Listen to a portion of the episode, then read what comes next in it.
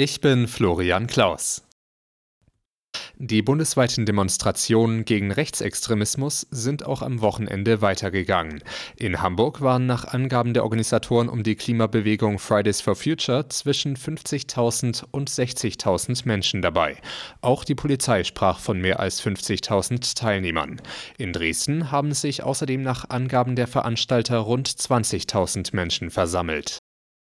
Rund zwei Jahre nach Beginn des russischen Angriffskriegs in der Ukraine hat der ukrainische Präsident Zelensky erstmals offizielle Opferzahlen genannt. Es seien in der Zeit 31.000 ukrainische Soldaten ums Leben gekommen. Sechsstellige Verlustzahlen, die teils von amerikanischer und russischer Seite genannt wurden, bezeichnete Zelensky als Unsinn. Die russischen Verluste bezifferte er auf 180.000 Tote.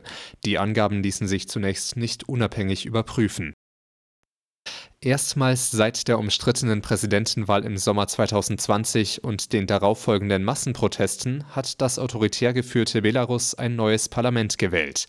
Die Abstimmungen gelten als unfrei und manipuliert.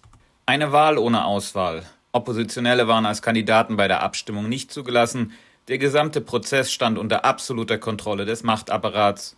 Und als Machtdemonstration war es auch gedacht von Lukaschenko.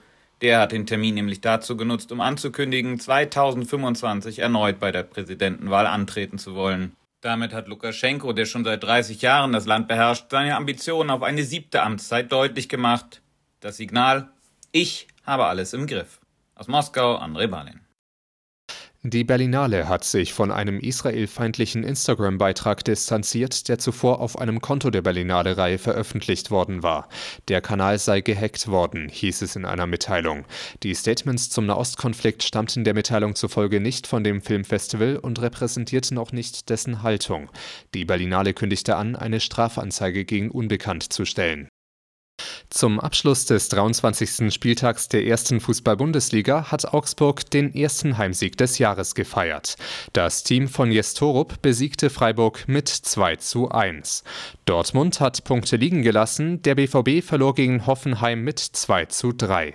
Frankfurt hat seine Sieglosserie fortgesetzt, die Eintracht kam gegen Wolfsburg nur zu einem 2 zu 2.